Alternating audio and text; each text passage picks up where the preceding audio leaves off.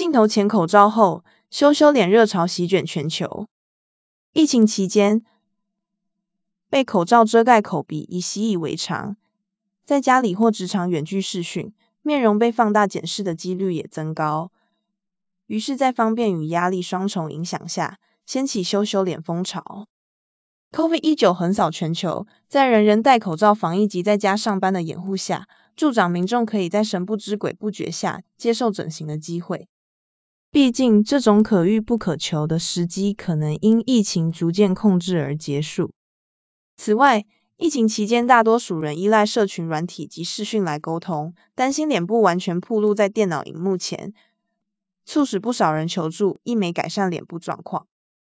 更炒热所谓的视讯会议畸形恐惧症 （Zoom Dysmorphia），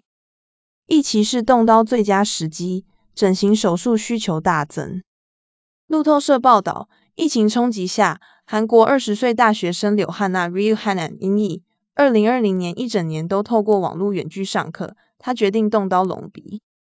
至于选在这个时间点变脸，是因为整容后能够在家疗养，在公共场合又能佩戴口罩遮伤口。免去异样眼光。我一直想要整鼻子。二零二一年开始施打疫苗以后，人们就不会老戴着口罩了，因此我认为现在是动刀的最佳时机。他还说，术后会出现淤青和肿胀，但大家都戴着口罩，多少有些帮助。他的整形费用为四百四十万韩元，约新台币十二万元。这样的想法使得韩国这类医美手术需求大增，二零二零年就看到上升趋势。韩国即使在非疫情时期都堪称全球医美首都。根据韩国最大网络医美平台江南姐姐 Ganya m a n e 估计，韩国医美业二零二零年总值约一百零七亿美元，比二零一九年同期增长九点二趴，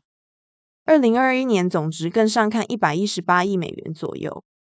根据 BBC 报道，美国、日本、韩国和澳洲的整容诊所都发现，前来接受整形手术的患者数量有所增加，包括丰唇、除皱、拉皮和隆鼻。美国德州的整形外科医师罗瑞 （Roger Rich） 在疫情期间诊疗更多病人。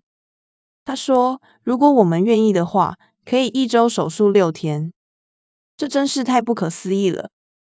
远距视讯暴露全脸，加深面貌不安全感。除了口罩拉抬医美热潮外，当然疫情带动在家上班，在视讯软体广泛使用下，大多数人是透过荧幕来看见对方的状态，相对地，自己的脸部完全暴露在电脑荧幕前，脸上和颈部的缺点很容易就被对方看见，因此不少人求助医美来改善脸部状况。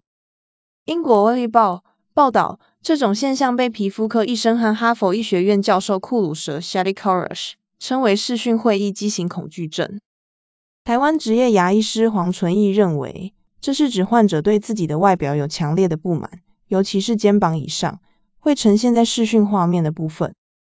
患者会认为自己很丑，这也是一种精神障碍。库鲁舍则形容。担心视讯画面会让人们对自己的外表产生负面影响，他把透过 Zoom 等视讯软体呈现出来的画面称为“游乐场的镜子”，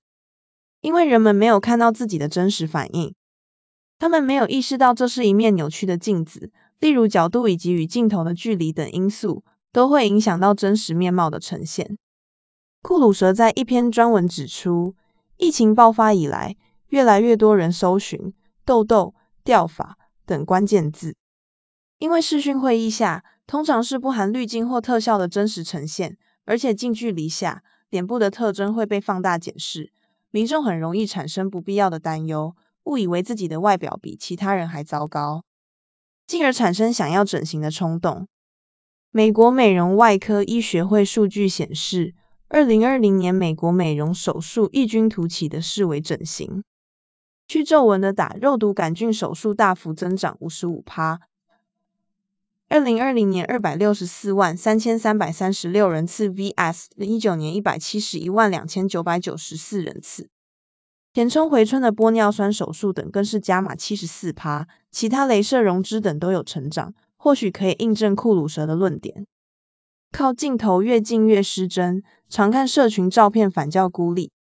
库鲁蛇和团队深入研究电脑上的镜头和手机的前置镜头是如何扭曲图像。